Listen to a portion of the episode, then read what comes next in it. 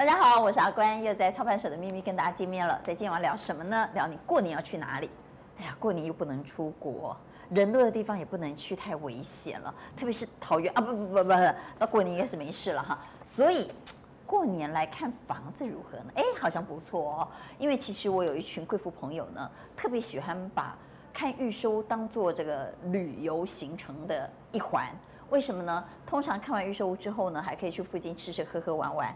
那在预售屋的现场呢，有咖啡有饼干，还可以聊天，就把它当做一个咖啡厅的概念了。所以过年的时候去看看房子好吗？这个地方会不会太高了呢？可以买吗？在今天特别邀请到房地产两位专家，邀请到创业家行销的行销部副总柯仲武。阿娟姐、吴大律师，各位观众大家好。另外也邀请到房地产专业律师。吴存富，阿富律师，主持人好，柯副总好，各位听众大家好。好，过去买预售屋最担心的是资讯不透明，资讯不对称。那每次呢，这个呃业主呃应该是说建商了哈，都会跟我们说，恭喜 A two 成交，恭喜八楼成交。嘿，竟然给他们怎样？反正也没有十家登录，也没办法查。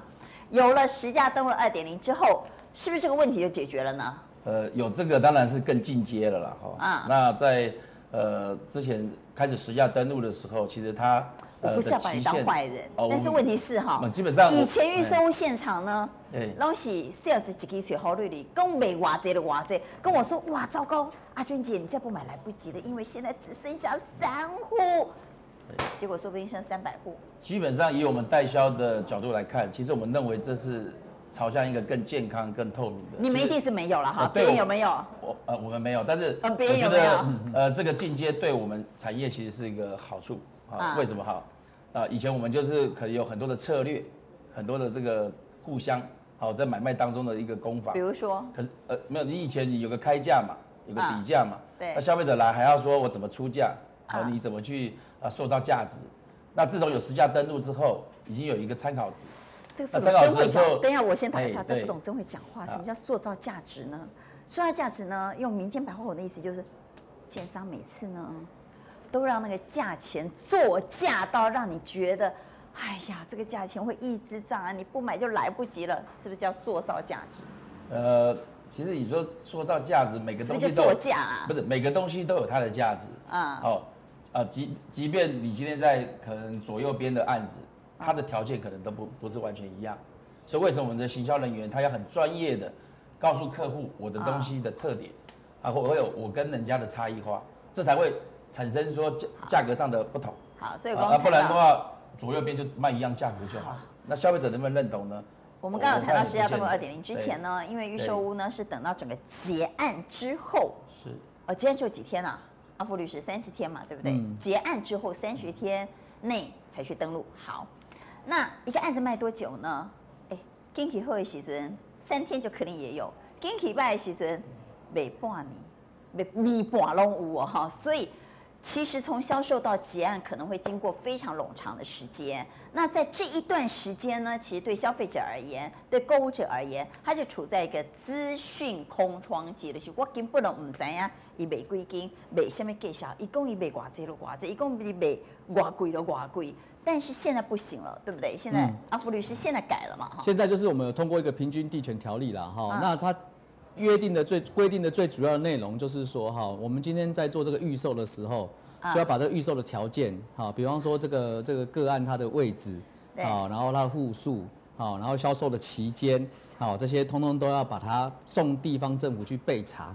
好，那我们潜在的消费者，当然他就有这个资讯探知的权利。他可以看得到吗？可以，可以，可以看得到。那他这么做的目的，最主要就是要遏制我们现在我们坊间所称的红单呐。红单其实在法律上的意义就是说，我先用一个价格，我先预约，我现在去把它卡住这样子。然后他现在呢，这个新法的通过之后呢，第一个会处罚。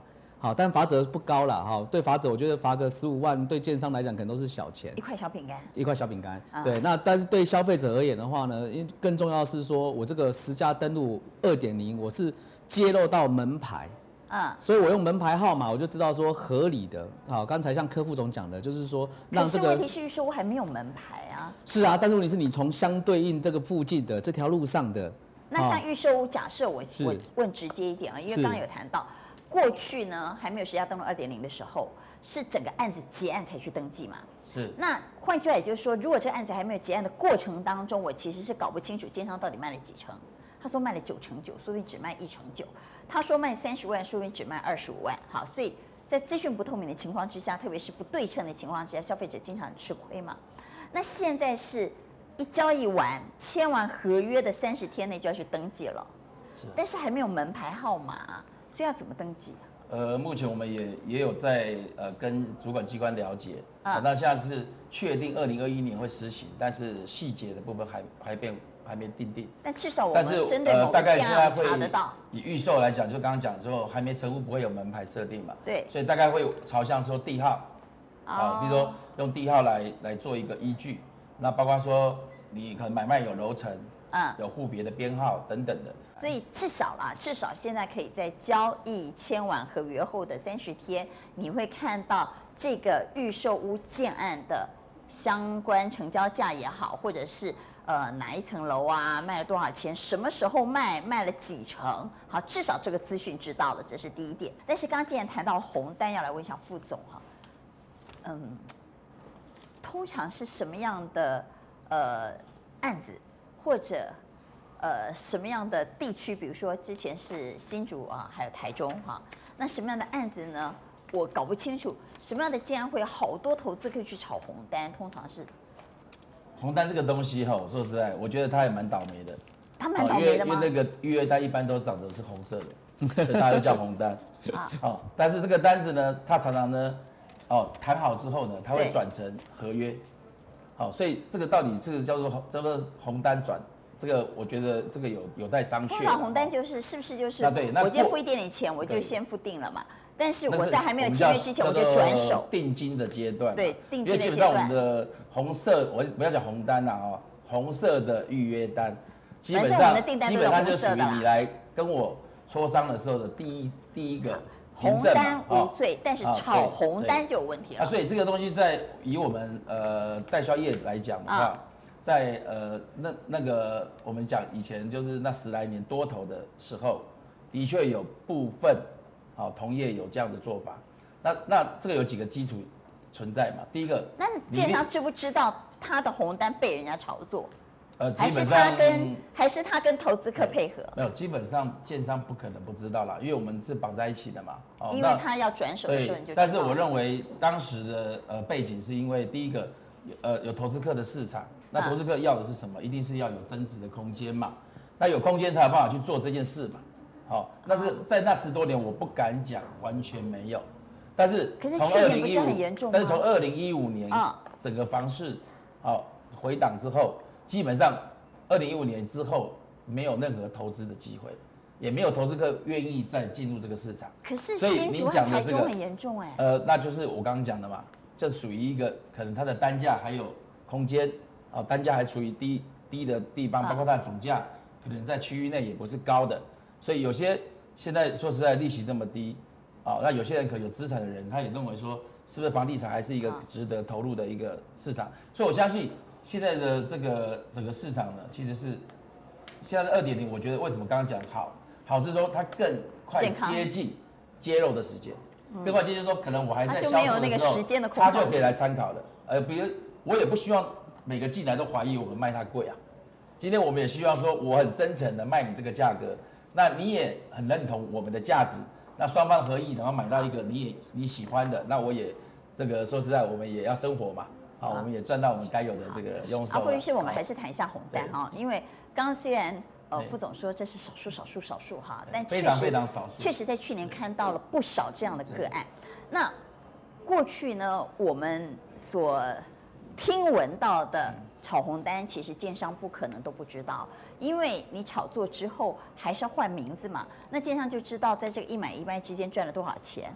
那为什么建商知道却容许这样的事情呢？据说过去经常会有建商跟投客配合，嗯，因为我我就潜销的时候我就通知你啊，这是我的熟客。反正呢，其实我们也知道市场上有一些建案是很多投客他会跟着他，好，我就专门跟着某个建商，这个建商到哪去推案我就去。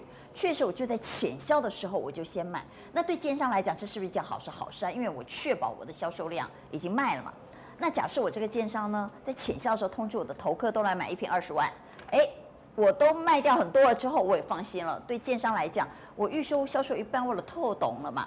但是对投客来讲呢，我买到二十万，如果是在浅销的时候买，他推出的时候如果一推推先二十三、二十五，我马上就获利啦、啊。哎，一瓶赚个三五万，一间房子不得了。那那每个建案都这么玩的话。那获利是很可观，所以啊，现在过去确实有这种情况，现在也还是有这种情况，而且现在因为大家的手机都太方便了嘛，我们会有这个 Facebook 的社团，我们会有 Line 的群组啊，所以现在变成是团购。团购的话，我我这边我这是团购组，我整找大家找十个二十个，我们一起来买，我我一次跟你买一百间，啊，去谈价钱，去谈一个价钱。对不对？那是我一次给你买一百间，我我后面有一百个人头，一百个人要买，对不对？那可能为了便利方便哈，除了现在讲说还要再写一个红色销售单，有的可能刷一张卡就好了，刷一个空白的刷卡，就这就是你取得。我们讲红单，其实在法律上的定义就是一个预约。预定说，我将来要用这个价格来去跟你做这个买卖合约。那现在这个实价登录二点零的精神就在于说，那现在是红单也要登录，你就要把，因为你已经已经把你的买卖你的定型化契约，你要你要送备查，所以他是在这个方向去去压制这个业者，而且告诉业者说，如果你用一个预约的方式来规制规避这样子的的的规范的话呢，你会有个法则。但是我认为，这个，阿福律师有点听不太懂，你意思是说？将来呃不是将来，就现在好，因为实价登录二点零版通过。现在在呃预售物的第一手红单哈，就其实红单你也不要污名化，反正红单就是订呃预订单嘛哈，定金单。第一手红单那个人，假设我今天是第一手，我就要先去登录了吗？登记了吗？在实价登录的。如果按照现在的规范是要登记啊，因为你要去，你已经有一个成交了啊。呃，你要把那个区段，只是定金呢，对啊，还没有签约。我补充一下啦，啊，在我们的业界的预约单是不表示真正的成交，因为他还没有签约。因为还没有签约，那实登来讲也是需要完约，你合约要完成才能去做登录。所以那他如何？所以你要真正讲说红单在炒作的是根本没有签完约，中间就做转手。对，这一种他有。那这个东西就很多要承担责任，建商如果要配合，代销也要跟着。配合销售人员有这整条龙的，如果这样做，其实它风险是非常大。那我要问的是，现在是要登录二点零有办法杜绝这件事吗？我认为有啊，还是会有这个效果，因为它规定你说，你只要收到消费者的定金的时候，你这些事项，你买哪间标的啊，价格多少钱，这些事情你都要去备查。那应该会达到这样子的规范的效果，但是现在困难的，但是现在困难的地方是可能可能可能上有政策下有对策，因为它的罚则并不高嘛，它可能罚十五万块钱。那建商像刚才讲的，我们那种团购组，好一次买五十间。我们知道新竹这个有名的是罚一百二十万。对，那那那对建商而言，对建商而言罚一百二十万，跟这个团购组说来，我一次给你买五十间，跟他是罚到这一个团购组。他是法团购主啊，所以所以我觉得我觉得这个地方就是会有争议的地方。那以现在这样子法条定的结果，我觉得他是在压抑这个建商。但是我我从一个律师的观点来看的话，可能会会会更鼓励这些投资客，因为他跟你签红单，房子涨了，他跟你讲说，那我们来履行这个红单。那房价跌了，他说你这个红单违反这个法律的规定无效，对不对？所以这个有时候建商里外不是人。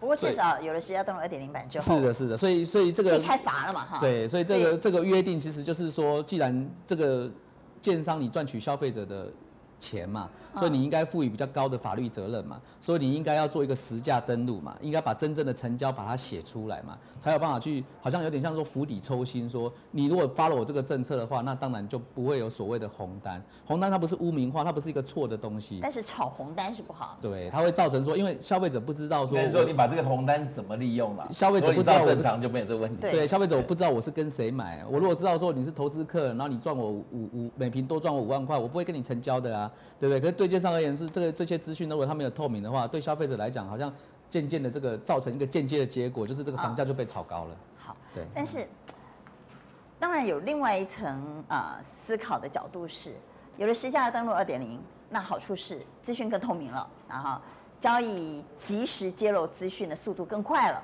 甚至于炒红单呢，有可能会受到罚单，所以炒红单的这种呃不好的风气有可能被遏制。这是从正面来看，但从另外一个角度来看，那预售是不是就不二价了，就没法杀价了？其实从呃我们开始要实行实价登录，不是二点零哦。之前第一次要实价实价登录的时候，其实有很多的案子已经开始在朝向不二价的这个方向，好，因为有时候这个是因案而异。买菜都不能不二价，买菜都要杀价。所以这个这个东西就是一个，我们我们认为这是一个习惯性了，因为民我们的文化嘛，民族性，他觉得你买东西就像阿俊姐你刚刚讲的，你去菜市场买个东西，你随便都叫他送个葱，啊，弄弄个辣椒什么之类，所以买一个金额这么大的。今天如果我跟你讲这一户就是一瓶五十万，你绝对不会很听话跟我讲说，我相信你是五十万。好，当然我们需要经过很多的呃这个大呃工呃工具证明、数据怎么等等去证明它的价值。好，但是我觉得这种人的人性呐，他觉得就算你跟我讲五十万，我还是希望你比旁边便宜，但是我还是希望你再便宜一点给我。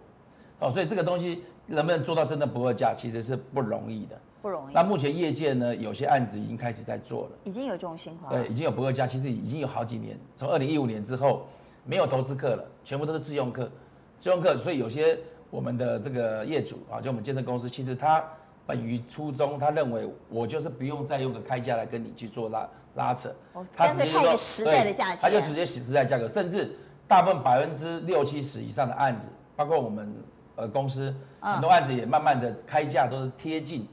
贴近到这个底价，我希望你觉得感受到我们销售的诚意。那当然，这 kimochi 其实就剩下那个 kimochi 啦。但是 kimochi 就是所谓 kimochi 就不是大的范围，是比较接近的。所以简单来讲，就是说，慢慢的预售屋不二价的时代会来，应该会来。所以你知道预售就是买一个买一个还没有完成的呃房子，所以有可能你想象是这样，最后就不是这样。或者在签约的过程当中，你不会去注意到哪些哪些应该注意的事情，但最后碰到不知道该怎么办。比如说啊，万一建商交屋时间延了啊，到底我可不可以要求建商赔偿给我？或者我自己如果买了之后后悔啊，因为毕竟那是一个还没有盖好的房子嘛，那这中途后悔我该怎么办呢？我现在问一下副总，你们最常碰到的纠纷是什么？在预售屋上？预售，我觉得预售跟成屋比较。大的差别是，成屋它的复杂性比较高，好，可能你同个社区里面可能有三十套房在这个呃市场上销售，可能三十套房就有三十个屋主，嗯，那我们预售基本上我们是像就像工厂出来一样，我的工厂呃直接直接出厂，那我所以我的业主就一个，就是建设公司，所以现在又包括现在预售都有内政部的这个规范，是，好，刚刚阿威就是在之前也有讲嘛，好，应记载不得记载。现在包括我们都被规定要先合约先预审，啊，有你可以公会预审或地政局你去审都可以。所以现在我觉得主管机关是针对这个越来越把关，越来越严谨。所以消费者来买的时候，基本上你说纠纷是什么啊？不外乎就是他应记载跟不得记载。所谓的那最常碰到。我举例了啊，就是呃，坦白讲，审一开始是有审阅期的问题，因为审阅期它规定要五天。嗯，哦，那有些或许有些现场人员，他希望能够压缩这个成交时间，也有协议说，那那我们这个五天就当做我们双方协议好了。哦，哦，当然可以协议，因为律师知道嘛，就是有些你协议可能上面自己就写好了，日期以后我们怎么样，我们两个讲好就好了。对，可是以我们结果等他回家发现，哎呀，没有这个条文我不接受。以我们跟主管机关的呃呃互动，我们理解就是说，很多东西你磋商他是不认同的。所以它叫应记载跟不得记载，所以也就是说，有说你们两个讲好，你们就可以那个的。所以最后他后他回去之后有点后悔，说：“哎呀，那你当初没有给我五天。”呃，主持人，你硬要说有什么纠纷，我只能讲，或许当下他磋商他没意见，他回去可能买了他很后悔，他反而拿这一条来跟我们说这个是不合理，是有这种情况，反而是这样子的。但是我坦白讲，一个建商可能他有一百一百户房子啊，他要对一百个客人。建商只有一个人，对，哦，所以说建商有没有问题？我不敢讲建商都没问题，可建商有问题就是对不起一百个。阿福律师，你我跟各位听众分享一下哈，我我先讲个开玩笑的话，就是那个淡海新市镇那边某一个建商哈，他规定他们销售人员哈不可以把房子把预售物卖给律师，所以你看那个预售屋哈，它其实还有很多法律的争点。第一个像刚刚我们柯副总讲的，就是这个审阅期，审阅期要五天，但实务上很多人他做法就算日期就是给你。给你往后直接写五天，对啊，明明是今天往后交五天。对啊，那我们又打过这个官司啊，那我们方法说，那你你怎么交钱？他刷卡，说我们调刷卡单出来看，就可以证明你那天就刷卡了，不是五天后才签约的，对不对？这也是一种方法。然后第二个争议就是贷款成数不足，啊，因为有时候你的预预售屋，尤其年轻人，他最喜欢买小套房，但小套房如果你平数十五平以下，那银行给你的贷款成数不会那么好。结果你以为说我可以，我可以有些有些销售人员他可能给消费者这样子的期待，就他可能贷不到那么多成数啊，他可能说我自备款，他可能当初跟你说，哎、欸，你可以贷八成九成，对，就贷到七成，哎、啊，可能差一成他就付不出来，但是你知道，经常贷不出来之后，经常会告诉消费者说，那是你个人条件的问题。是是是，但是问题是你在看契约的时候，你不会去加注这一条，甚至我们的那个应记载事项不得记载上也没有约定这一条。所以这个就会产生很多，对，就会产生很多纠纷。那问题是你没办法举证啊，你不可能跟一个销售人在讲话的时候，你全程给他录音啊，也没有，也不太可能。因为贷款也成，买物会有买预售物会有纠纷，就是急迫轻率无经验嘛。对不对啊？所以你就听他讲，你就想说，哦，对，那我自己贷款应该贷出贷出来。我现在知道为什么奸商不想卖给律师了。对，然后还有 还有还有那个违约金的问题，你就是说我头洗下去了，我就要把它吹干净，然后我就是已经缴了两成，我缴三成了，我到时候被他全部没收怎么办？商契约写这一条啊，你违约都没收掉你缴的钱啊，已缴的价金可以吗？当然不行啊。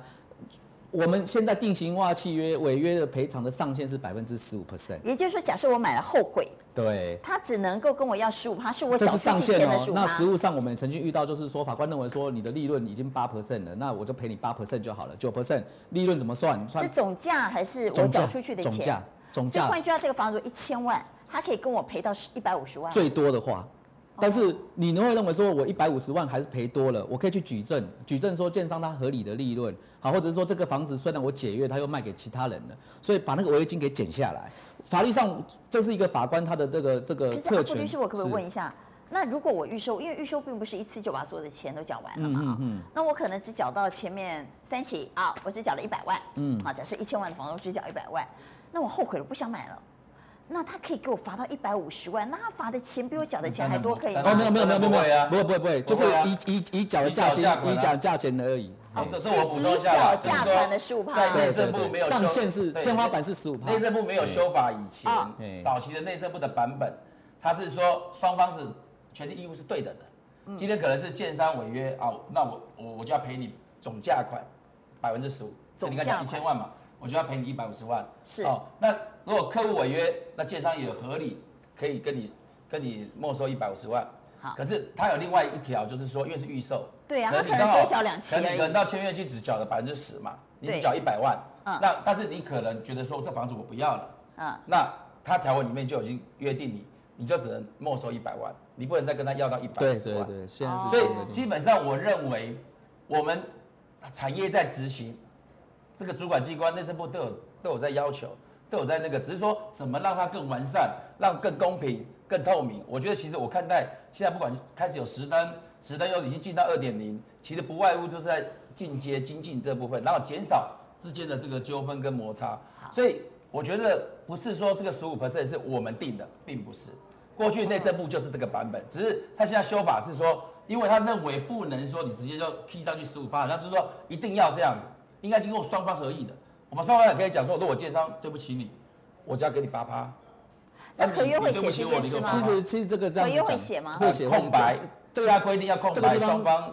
双方在签约的时候才约定进去。这个地方其实不，这个地方其实并不难啊，就是说大家都有手机，对不对？好，你手机你就上内政部的网站，然后看一下预售屋的那个定型化契约的版本。啊，其实他写的都是中文，哎，大家也一定都看得懂。就算不是律师，也还是看得懂。好啊，其实那里面有规定说啊，你什么情况下你可以解约，什么情况下你解约不用赔。比方说，像如果建商他跟你签的这个契约里面，他跟你保保证一定的建材，他说要 total 的。就其实是什么什么什么，他说要什么什么很棒的防爆门啊，其实是什么什么，哎，这才不一样，你消费者当然有解约的权利啊，或者是说那个没有办法，因为他们一定会说 total 等级。Total 级相同等级啊，所以你就回到，所以回回到那个相同等级就是模糊，所以就是回到那个定型化契约的约定啊，回到那个定型化契约约定，说到底哪些条款是赋予你这个消费者有解约的权利？比方说常常经常就是那个那个开工了，但是没有没有没有没有及时的开工，或者没有及时的完工，其实这个消费者来讲呢，第一个他可以有求偿的权利，迟延交屋求请求损害赔偿的权利，第二个呢，他也可以要求好要求说我要解除契约。好，所以呢，这个这个定型化契约哈，它并不困难。好，那大家拿着手机可以去查询，说消费者你今天真的买了，当然第一个前提是我刚才跟大家报告的，就是说你要想清楚。第二个买了你真的后悔了，你就要回去看这个定型化契约，哪些情况下其实你是可以解约的。好，那解约赔多少呢？最多就是总价的十五趴。而且这个我一个东西哈，其实现在内政部哈，它因为我们现在呃，如果来集合我们现场了哈，现在已经地震局，好，还有公平会。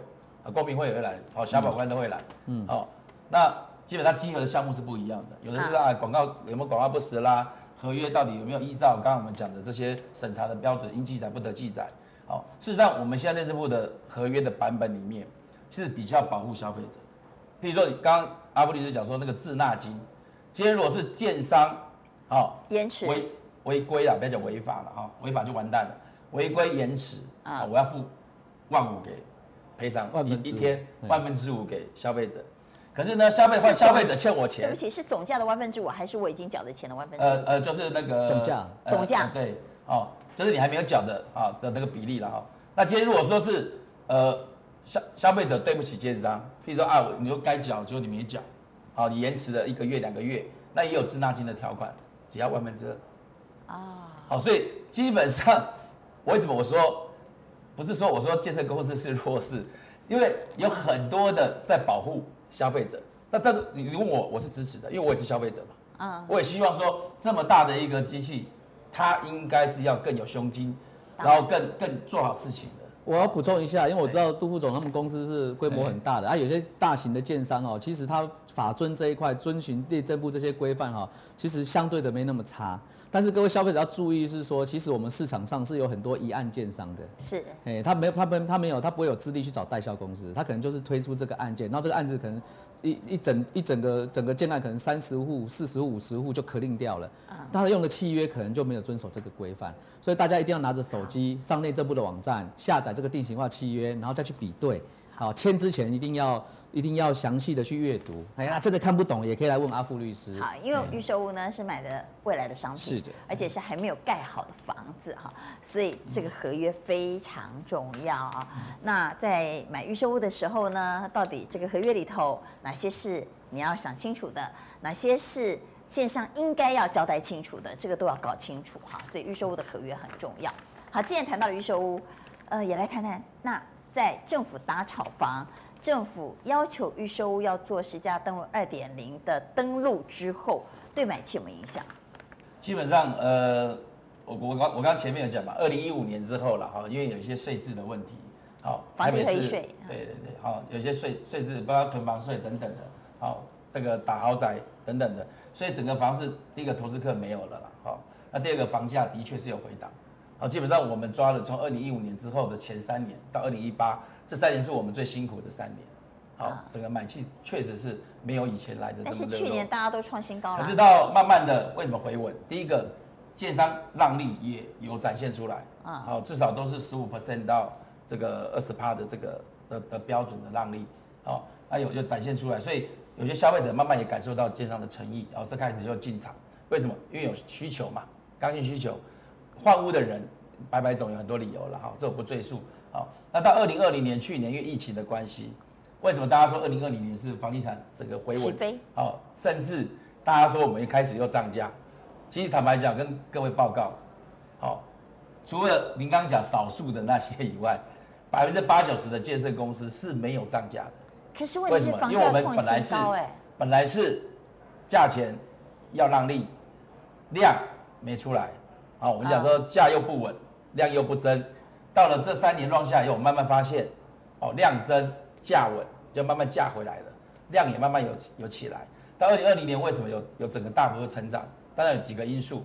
好，你说之前什么中美中美的这个大战啊，哦，导致很多台商回流啦，哦，那些低利率啊，但那些是代表一些高资产的人嘛，哦，所以他可能或许挹注到是豪宅啦，或是一些比较高端的啊不动产，但是一般的普罗大众为什么也出来买了？第二个，因为之前很多人换屋可能裹足不前，可你会发现，这个房子可能也会老旧，啊，或者说你今天身体不好，父母年纪大了要个电梯的，好，我这样讲的都不是代表你一定买新房子，你也有可能因为像买永庆的中古屋，好，所以大家都是受益的，好，在这这个产业里面，好，都一样，相对买气有上来的，那那主要是什么？利率也因为偏低，我觉得关键是利率了，那利率偏低，很多有资产的人他开始心里想说。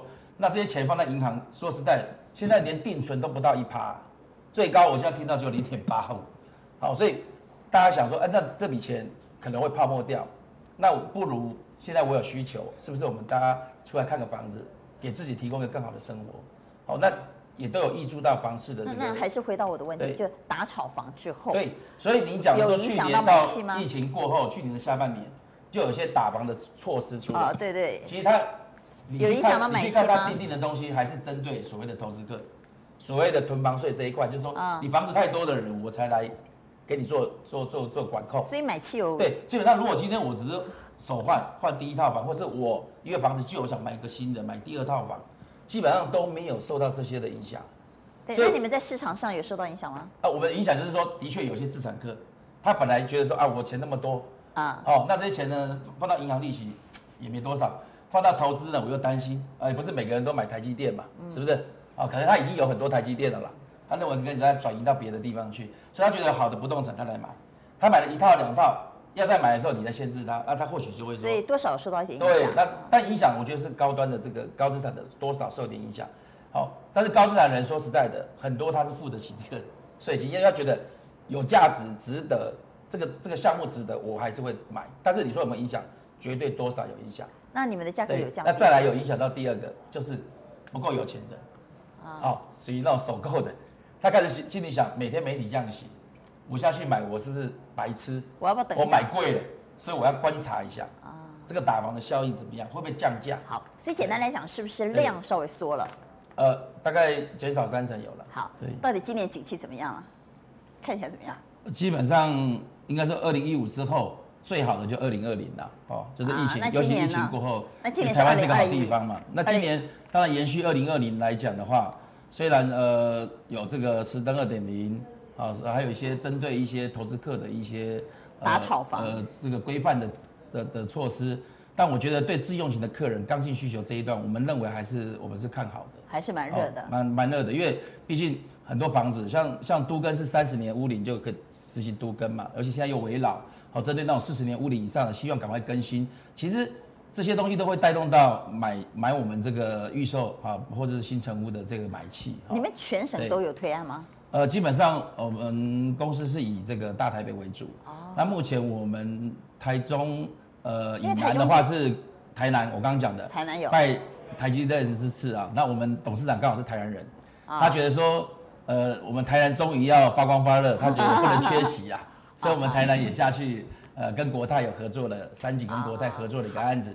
那新竹呢，我们讲是这个缴税大户的区域。好，有竹北啊，那我们在新竹这边呢，我们也接了第一个豪宅。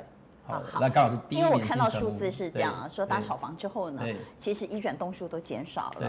对。独独全台湾有一个地方没有减少一转东数，还增加的就是台中北屯区啊，就是说台中北屯区完全没有受到打炒房的影响。那其他区多多少少，就像你刚刚所说的量能啊，确实有受到影响，但价是不是受到影响？目前还看不到明显的呃。跌幅，但是在量的部分就看到比较明显，确实有些地方有缩手啊。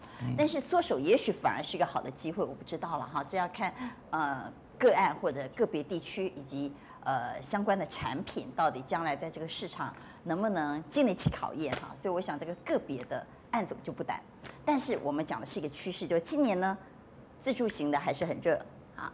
然后呃以。呃，去年的景况来看呢，今年你说建商要大降价，我想可能性也不高啊。第三个呢，我想问的是，现在是不是两房的小宅最夯？其实 大家觉得说小宅夯，当然除了说这个购物能力以外嘛，哈，但是门槛嘛，金字塔就是这样的嘛。但是我们观察到最大的现象是整个家庭结构的改变，因为现在大家讲二代二代，啊，现在的二代就是以前会有三代同堂的居住的现象已经减少了。或许会住在同社区或是邻近的，但是可能就是两代之间的居住关系。所以两代就是你看到就是年轻夫妻带学龄的孩子，或是已经是呃有点半退休的父母啊带那个已经即将进入社会甚至已经还未婚的这个子女。所以二代，所以二代的情况之下呢，现在又少子化，所以你发现房屋现在最多的规划就是二二两房跟三房是最多的。好，那这样子呢，呃，房子本身呢又可以。呃，在总价上面比较有让你能够比较负担轻松，啊，那当然也要结合这个区域性，好，那包括基地的条件各方面，也不是完全说一定都是做小，但是以比例上来讲，的确现在的小宅的趋势是比较好的哈。对，因为在大概十年、二十年前，那时候还是三房最夯，哈，主流是三房，但现在主流是二房。对，刚刚副总其实讲到很多的因素啊，包括说整个人口结构的改变等等，都是原因。还有一个非常重要的原因呢，以前的人是两个孩子恰恰好，对，对不对？一男一女刚刚好。所以如果你生两个小孩，那你是不是要买三房？万一是一男一女呢？将来各自要有个房间呢？可是现在不是，现在能生一个你就阿弥陀佛的哈。所以现在两房是主流，因为你只需要一个房间，留一个房间给小孩，自己一个房间。好，这当然是开玩笑的啦。另外一个趋势，除了小宅行之外，叫做轻移民行，是就是。原本住在台北的，也许他到新北去住；原本住在新北的，也许他到林口去住；原本住在林口的，也许他到桃园去住。开始出现了轻移民，因为交通交通交通就是像像竹北啊，或者是像青浦啊。我们有年轻的律师，他就是去买青浦、买竹北，因为他觉得他搭高铁来上班，他很方便啊，啊，价格也不高啊，那他觉得那个差价，他觉得他划算啊。那在高铁上面，他还可以办公啊。那还可以更重要的，在高铁上还办公，还可以办公。那更重要就是说，我觉得最主要一个原因还有就是低利率。像我们三重有一个建案啊，它它是一个小套房的产品，然后四十几户，就马上就就完销了。那完销的时候呢，那个那个销售经理我有认识，他告诉我说，其实购购买这些他们这些小套房的主力都是四十岁、五十五十岁左右的妇女，好，三十几岁到四五十岁左右的妇女，他买这个房子干嘛？你为什么强调妇女呢？买房的女，因为买房的主力就是女生。今天女生就是买房主力是女生，女生是决定买房的。呃，我们观察到是以前呢，有投资投资环境的时候啊，女女生比例比较高。为什么？因为女孩子很多是我们讲包租公包租婆，大概十个里面包租有八个是婆，两个是公。啊，为什么？那买房子你发现男孩子觉得说，那买个套房收个租金，每个月拿那个东西小钱，男人是要去开拓事业的。啊，那女孩子会觉得说，哇，你看我每个月光收个两两三户，然后收个这个哎五万六万的。多好过，所以压力又少。好，第一个是投资买房收租的包租公包租婆呢，大部分都是女性比较多哈。第二个呢，我觉得阿富律师讲对，家里谁决定这个房子要不要买？都是都是老婆嘛，太做嘛，男人只要有张床可以睡就行了。女的，所以现在哎，我觉得这个没有关系。我跟你讲，男人只要有张床可以睡就可以，那女人不一样，加上她的城堡啊，所以其实呢，预售有个美感啊，把厨房弄漂亮啊。这个如果样品屋那个厨房很棒啊，经常会吸引到女孩子。衣帽间呢？还有衣帽间呢？你知道衣帽间、嗯厨房，女孩子看到那个厨房跟那个衣帽间，马上。我觉得现在女生不煮饭呢，衣帽间比较。好，衣帽间比厨房还重要。所以妇女才是决定房地产未来趋势的主力关键。不过补充一下刚刚那个交通的议题了哈，的确我们看到呃，自从呃。各各个都市开始有做捷运，开始以前我们讲铁道经济嘛，嗯，所以说铁路开始有捷运以后，从大台北开始，你就发现我们在推案其实也都跟着这个交通动线走。所以台中刚刚那个阿君姐姐讲，台中现在很夯，为什么？因为台中的捷运现在在做，开始现在你去台中的市场，当然我们台中目前还没有案子，哦，那你现在去台中市场开始，你看它所有的广告都在打捷运站，啊，桃园也是，你到桃园去看也在打捷运站。所以整个捷运站，只要你能够在短时间，不要说能走得到的，价格一定不会低。那你能够接驳，肯骑个 U-Bike 的，还是骑个小摩托车接驳的呢？或许房价还有稍微差一点。所以整个都会围绕着这个十一住行娱乐嘛。所以买房子呢，最简单的就是沿着捷运买房啊，不会。但是沿着捷运站哦，不是捷运线哦，啊，旁边有捷运，没有站也没有用啊哈。同时呢。我的经验了哈，最好是在五百公尺距离内哈，因为如果走太久呢，碰到下雨啦，穿高跟鞋啦，哎呀，大热天呐，立马就散了啦。所以最好是在五百公尺之内的距离，我觉得是最适合的哈。所以买房子其实妹妹刚刚很多，改天我们再来聊了。在今天聊聊预售屋，如果过年假期真正无聊、无代志、无所在去，逛逛房子也不错哦。好，谢谢两位在今天的参与，谢谢。